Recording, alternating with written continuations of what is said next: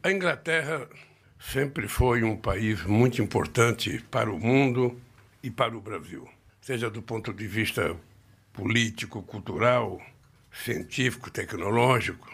E eu, quando fui presidente de 2003 a 2010, mantive uma relação muito próxima da Inglaterra, primeiro com Tony Blair, depois com Gordon Brown, que era mais do que governante. Ele, o Gordon Brown era um amigo, um companheiro que às vezes ligava para a gente para consultar muitas coisas ligadas ao mundo do trabalho. Havia 12 anos, ou seja, a última vez que o Brasil teve um presidente aqui para discutir negócio foi em 2012, a companheira Dilma Rousseff. De lá para cá, só o último governo nosso veio aqui no enterro da rainha. Ou seja, o Brasil parou de falar de negócio ou de discutir negócio. Nós chegamos a ter um fluxo comercial entre os dois países de 8 bilhões e 600 milhões de dólares, agora caímos para um pouco, um pouco mais de 6 bilhões. E além de vir aqui para a posse do rei, eu vim numa bilateral com o ministro, que é um jovem, espero que tenha sucesso e que tire a Inglaterra da situação que a Inglaterra está, para discutir com ele a necessidade de retomarmos as conversas para que volte a crescer Brasil e Inglaterra.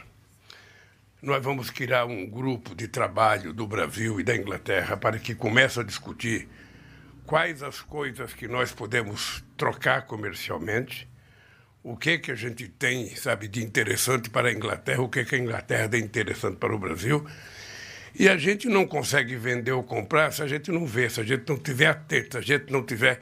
Eu sempre disse que o ministro da Indústria e Comércio ele deve funcionar como se fosse um mascate. Ele tem que levar produto embaixo do braço para vender e levar dinheiro no bolso para comprar. Porque a boa, a boa política de relação comercial é uma via de duas mãos. Você não pode querer ter um superávit muito grande com o país e, e nem ter déficit. O que é importante é que haja um certo equilíbrio, e eu acho que o Brasil explora muito pouco o potencial de venda que a Inglaterra tem para o Brasil, e acho que a Inglaterra explora muito pouco o potencial de coisas que o Brasil tem para vender para a Inglaterra. Eu acho que depois que a Inglaterra saiu da União Europeia, eu acho que esse mercado aumentou de forma extraordinária para o Brasil. Agora, Ninguém vai vender para o Brasil ou comprar do Brasil por causa dos olhos do presidente da República ou por causa do estado que ele nasceu. Não. As pessoas vão comprar na hora que você tiver produto para vender, esses produtos tiverem qualidade e esses produtos tiverem dentro dos preços que o mercado, sabe, exige que seja. Mas além dessa visita que eu achei muito boa, talvez uma das melhores visitas que eu fiz à Inglaterra para discutir, uh, Brasil e Inglaterra, tem a posse do rei, que foi a primeira que eu participei. Uma novidade na minha vida também, porque na Inglaterra fazia mais de 70 anos que não tinha posse do rei, porque a rainha viveu muito tempo sabe, com a coroa.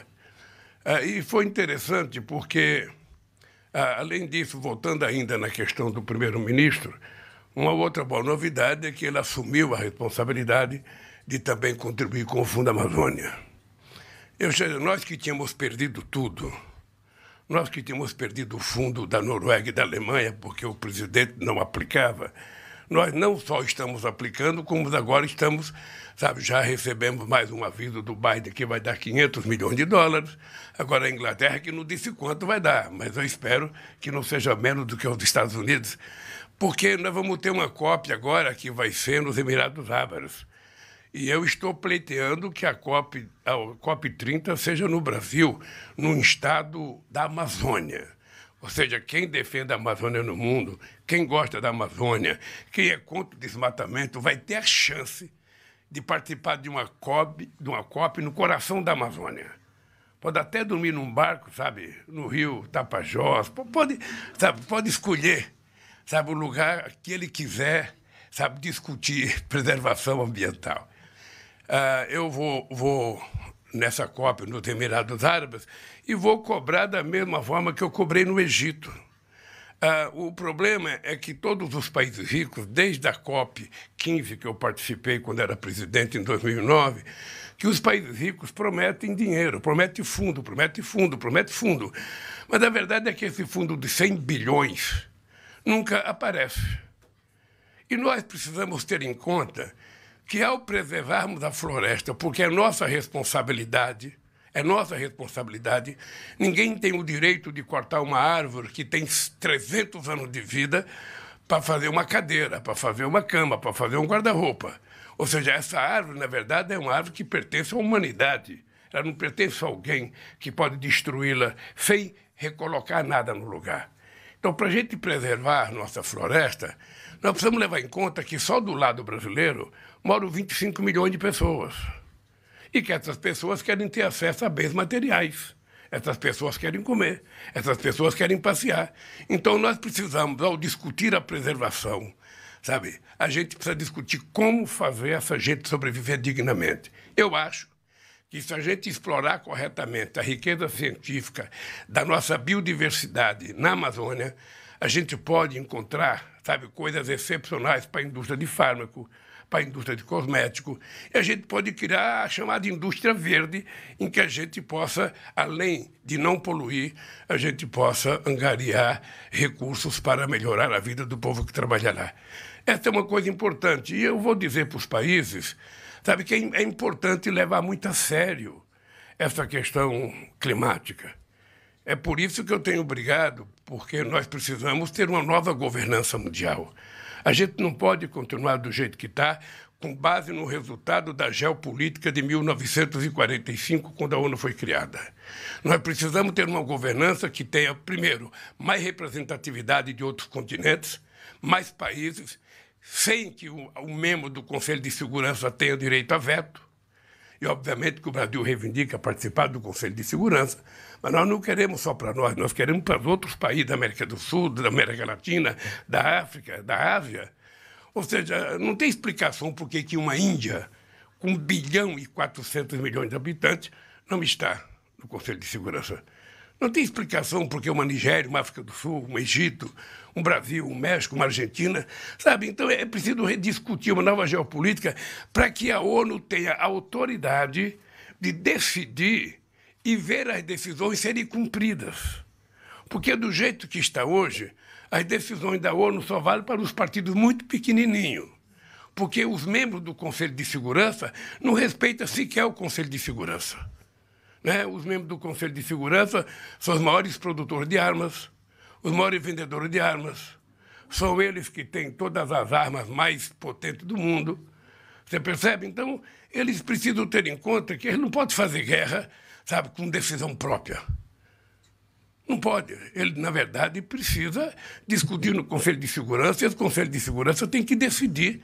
A questão climática é a mesma coisa. Nós decidimos, sabe, por exemplo, criar um fundo ou fazer uma política qualquer. Se a gente deixar para que essa decisão seja cumprida a partir da decisão do Estado Nacional, ela não acontece. Porque muitas vezes os congressos não aprovam, muitas vezes os empresários não querem Muitas vezes é, o mesmo pessoal é, do meio ambiente mais radicalizado também não querem. Então é preciso que tenha um certo poder de decisão para que a gente possa colocar em prática e tornar eficaz as decisões que nós tomamos no, no, no, nas COP que nós participamos. Bem, com relação à questão uh, da, da, da, posse, da, da, conversa com o primeiro-ministro, eu já falei, uh, uh, convidei-o para ir ao Brasil, porque todo mundo que eu conversei aqui, eu conversei com muita gente, essa, essa vinda minha aqui foi importante, porque além de conversar com o primeiro-ministro, além de conversar com o rei, além de conversar com o rei, eu conversei com vários países africanos, com vários países, conversei com o vice-presidente da Índia, conversei com o presidente do Paquistão, conversei com o Macron, aproveitei que o Macron estava aí já, sabe, conversei com o Macron, porque eu quero, sabe, conversar com ele, Sabe, a mesma conversa que eu tive com a China, que eu já tinha tido com ele por telefone, porque alguém nesse mundo tem que se preocupar pela paz. Alguém nesse mundo vai ter que tomar uma decisão e tentar convencer os que estão em guerra a parar essa guerra, para depois que ela parar, sentar numa mesa e negociar.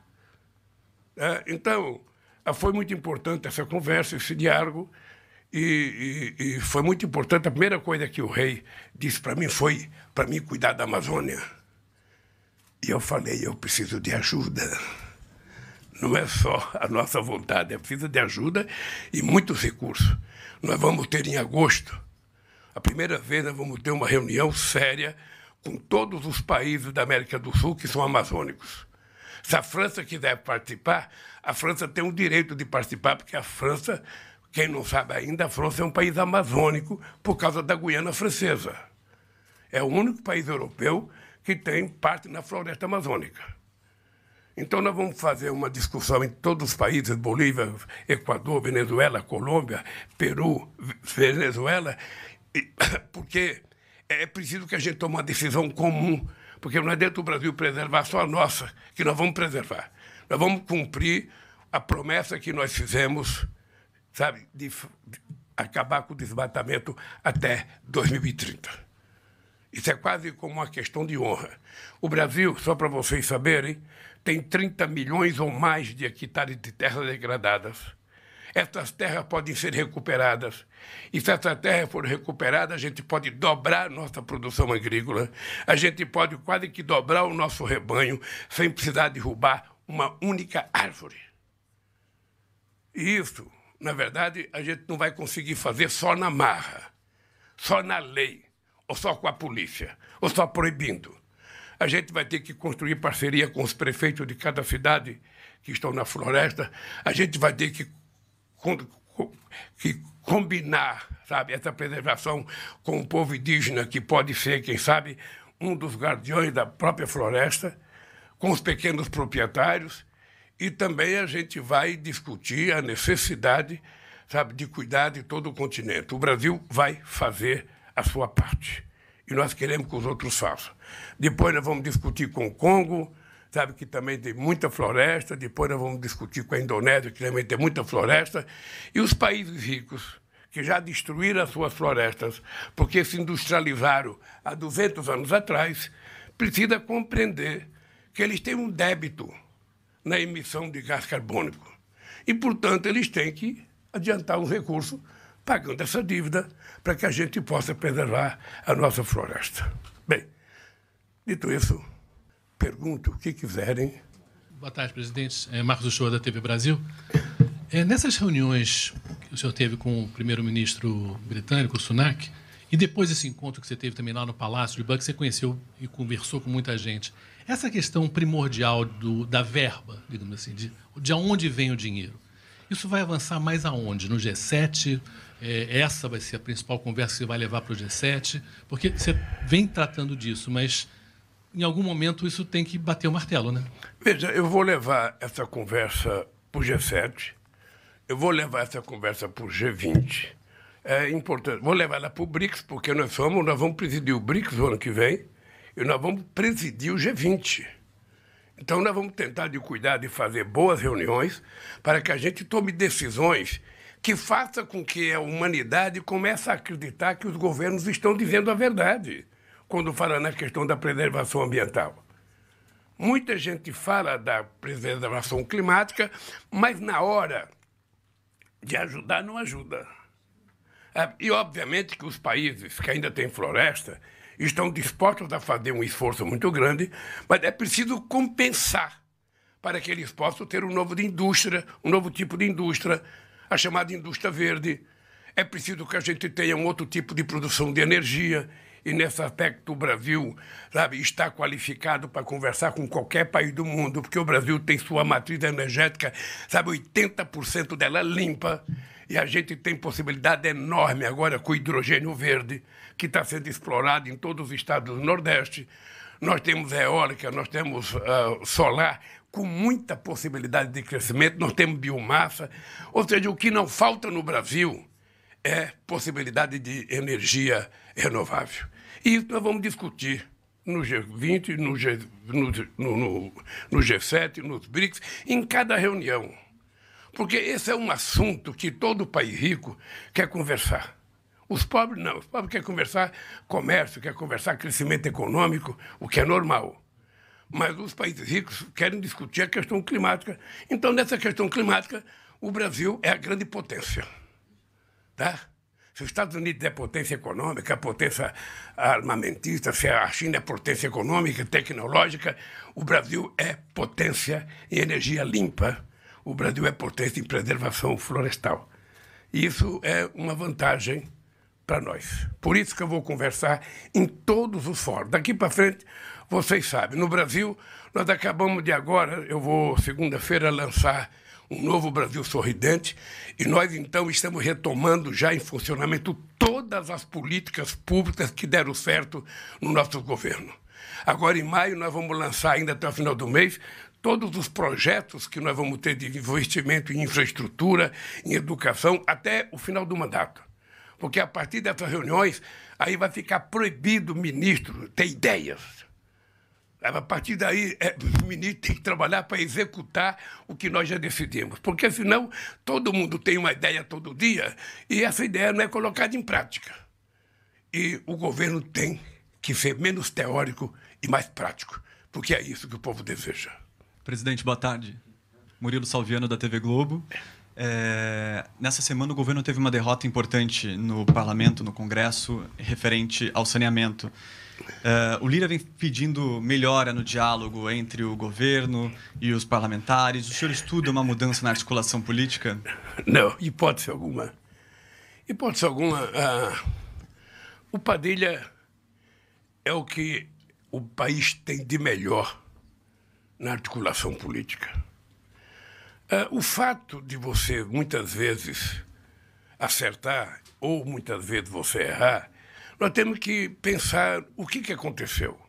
Quando você governa, você faz um acordo com a Câmara, com o Senado, sobre a aprovação de uma medida, e você tem que cumprir alguma coisa, você tem que cumprir.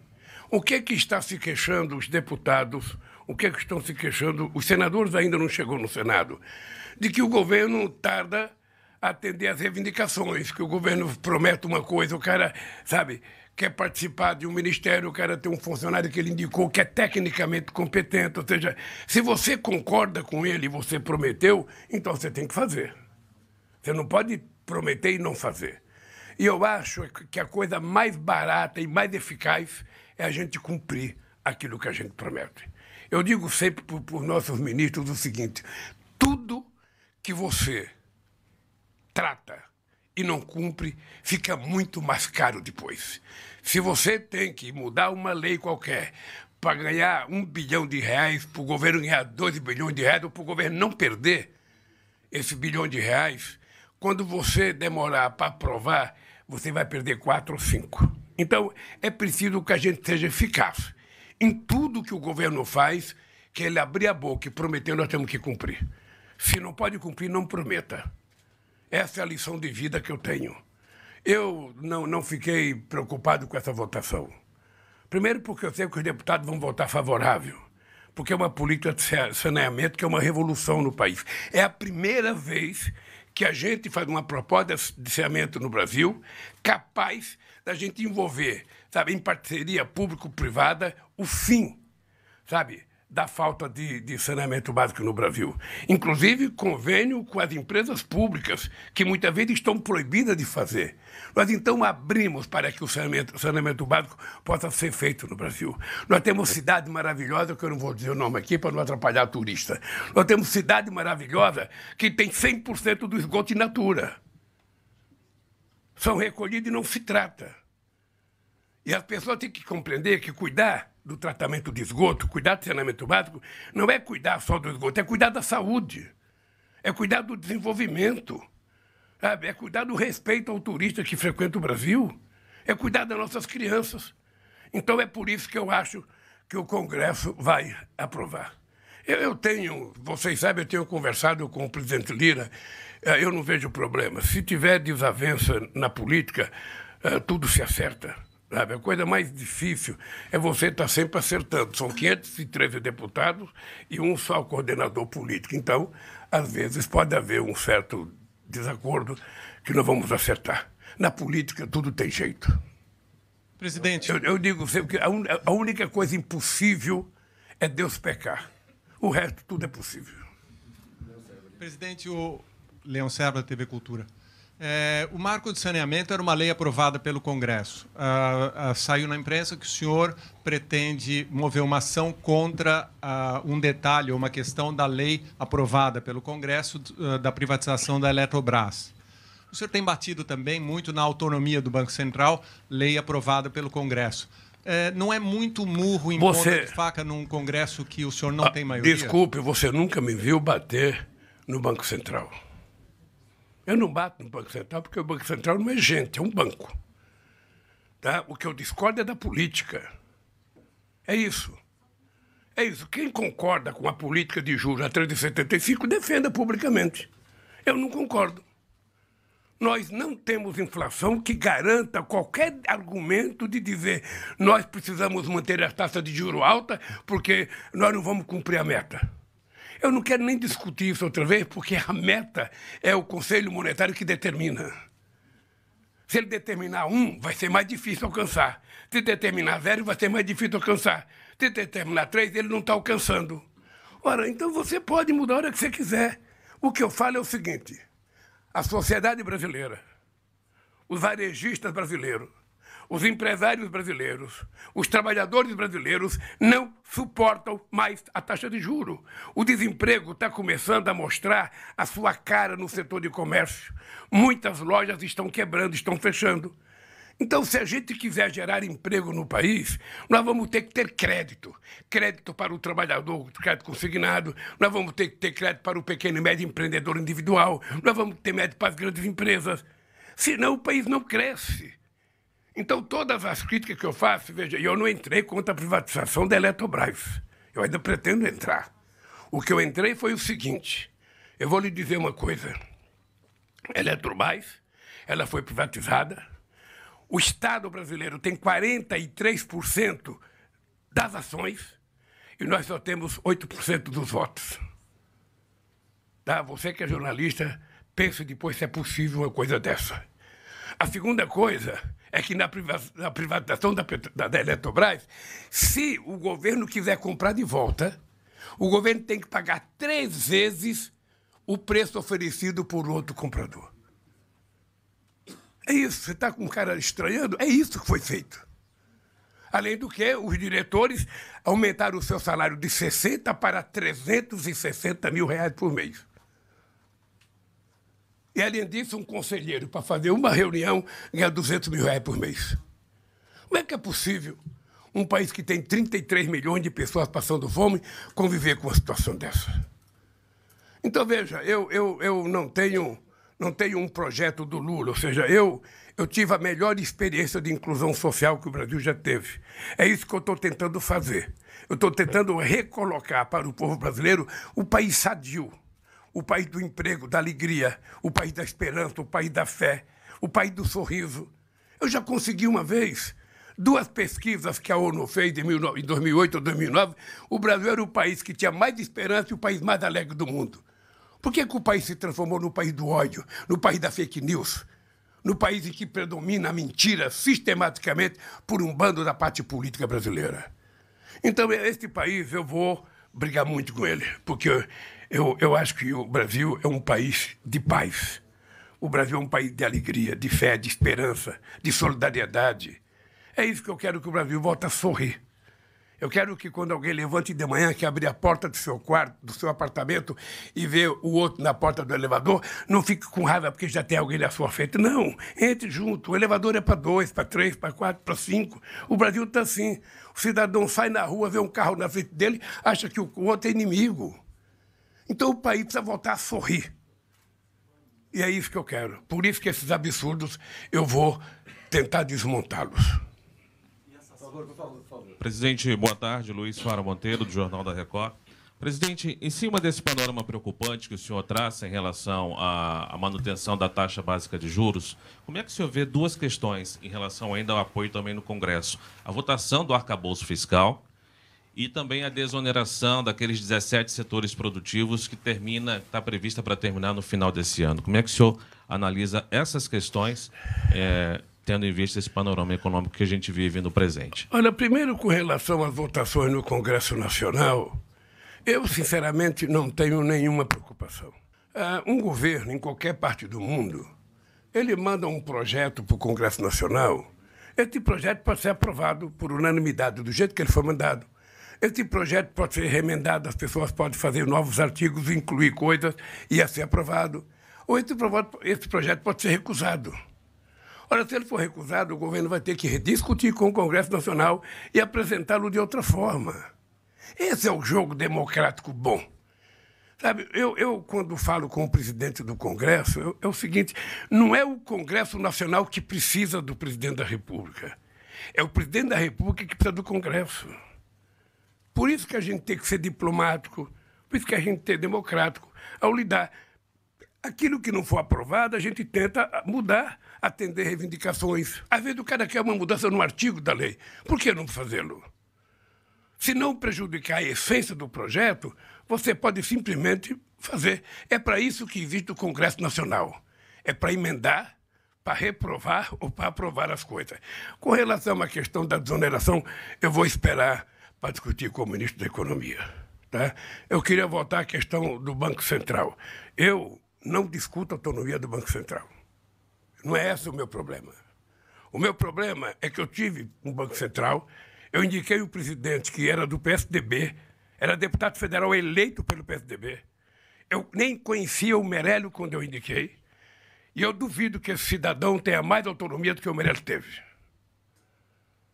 Só que o Meirelles tinha a responsabilidade de ter um governo discutindo com ele, olhando as preocupações.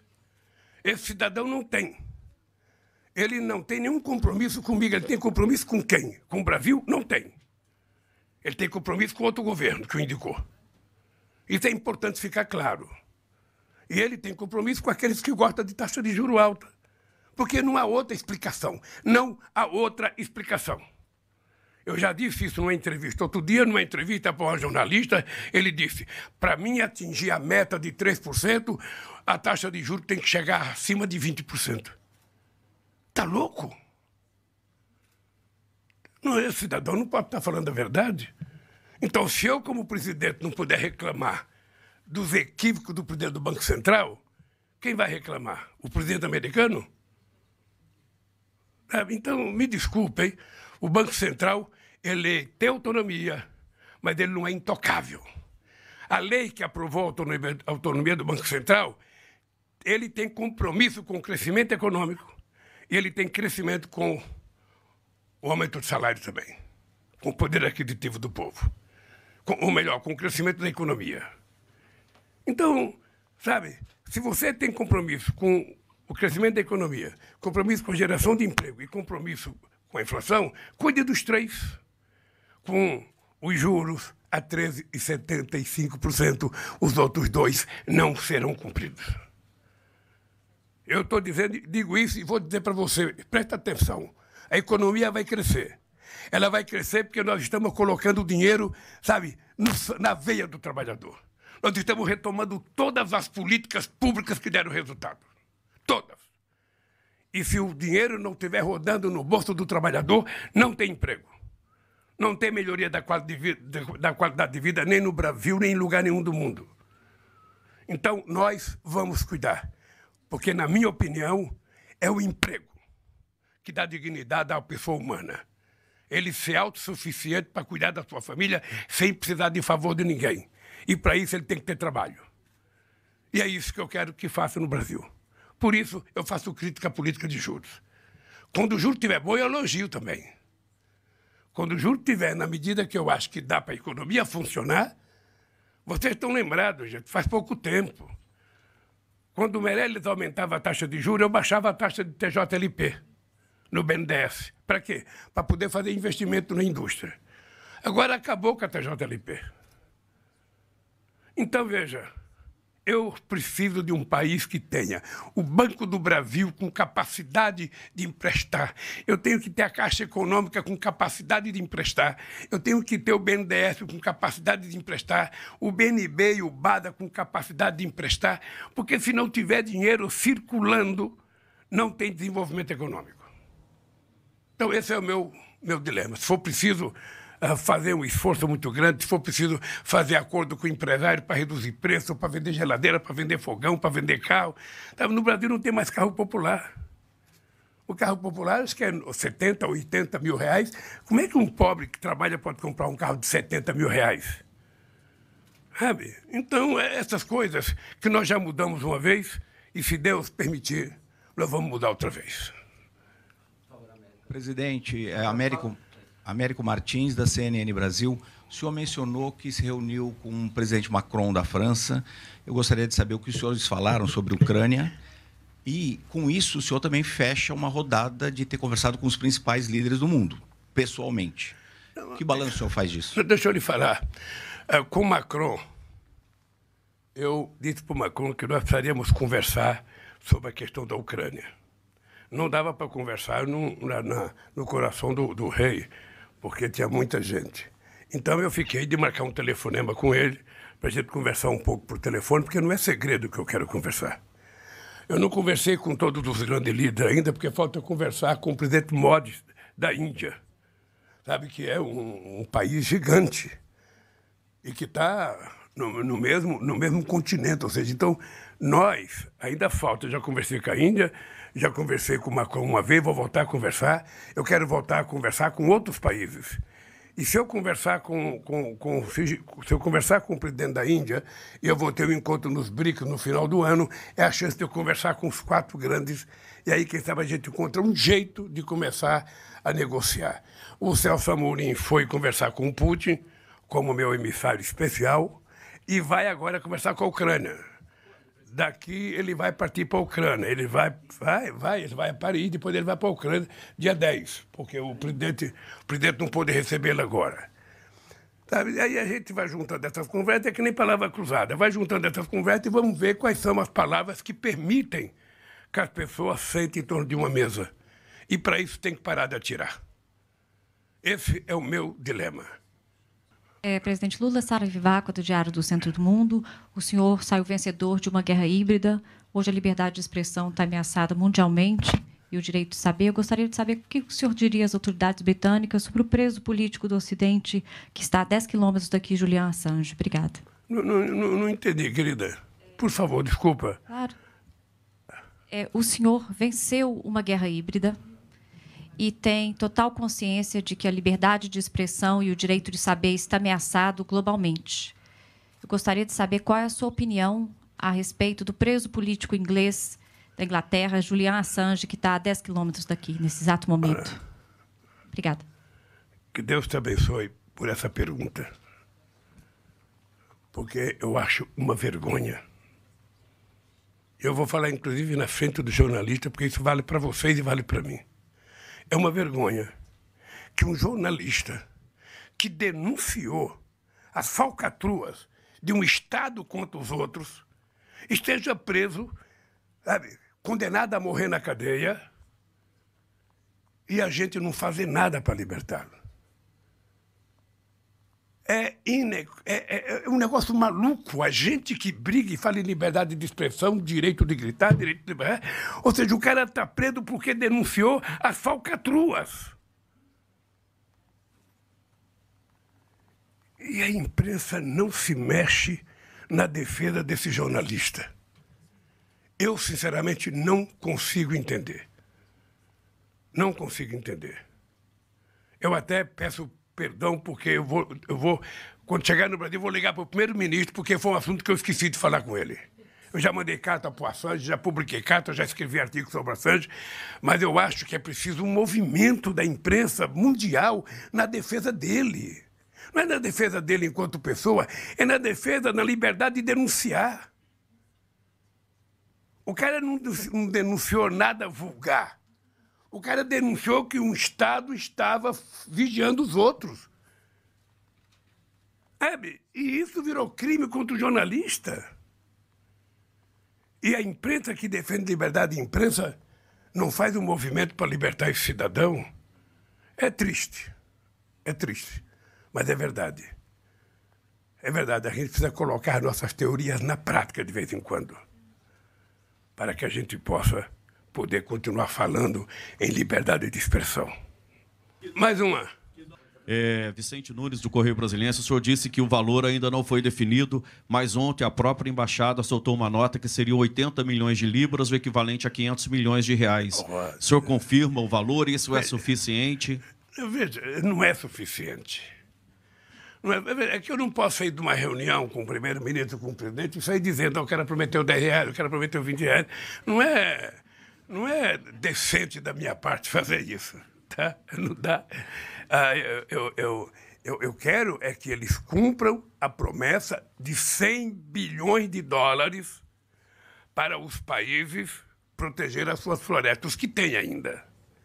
Tá? É isso que eu quero. É por isso que eu vou na COP, sabe, nos Emirados Árabes, cobrar isso. É por isso que eu cobro uma nova governança mundial, para que a gente possa decidir e executar. Faz a pergunta, você, vou dar uma exceção. Não é possível deixar a última pergunta por uma mulher não ser feita. É, eu sou a Sherry Procópio, do TV Londres Notícia. É, eu gostaria de saber sobre a dupla tributação que foi assinada em 29 de novembro. Eu gostaria de saber quando que vai entrar em vigor, porque nós brasileiros que moramos aqui no Reino Unido, isso iria ajudar muito gente. Quando você fala em dupla educação, o que você está falando? É sobre o acordo. É, de, não temos que, que declarar aqui e também no, no, no Brasil, né? para os brasileiros que moram aqui. Deixa eu lhe falar, nós estamos fazendo acordo com muitos países. Sim. Fizemos acordo agora com Portugal, começamos a discutir com a Espanha, porque a verdade é o seguinte, é que nós queremos que o diploma das pessoas seja de verdade. O cidadão se formou aqui na Inglaterra, ele não tem que chegar no Brasil e ficar fazendo o exame, ficar fazendo teste. Sabe? E a mesma coisa vale para a Inglaterra com relação aos brasileiros. Você sabe que o primeiro problema que eu tive na vida com isso, eu nem era presidente ainda, não sei se o senhor se lembra, foi com Portugal. Portugal não tinha dentista. Portugal não tinha curso de odontologia. Em Portugal, as pessoas estudavam medicina e depois, no último ano, como se fosse residência, eles faziam odontologia. Aí chegaram os brasileiros lá, um monte de gente nova, com cinco anos de universidade, bem preparado, começaram a ganhar o mercado. Então começaram a ser tratados como se fosse bagrinho. Aqueles trabalhadores do porto que não têm emprego fixo são chamados quando tem serviço. Então, em Portugal, os, de, os, dentistas de lá, que eram médicos, começaram a contratar os brasileiros como bagrinho. Nós fizemos um acordo e garantimos que o brasileiro fosse tratado definitivamente. Esses acordos com os países que estamos fazendo é para ser de verdade. É para que o nosso diploma vá aqui e o diploma daqui vá lá. Gente, olha, agora, agora eu tenho que embarcar. Eu nunca respondi tanta pergunta numa entrevista coletiva. Gente, obrigado. Que Deus abençoe vocês.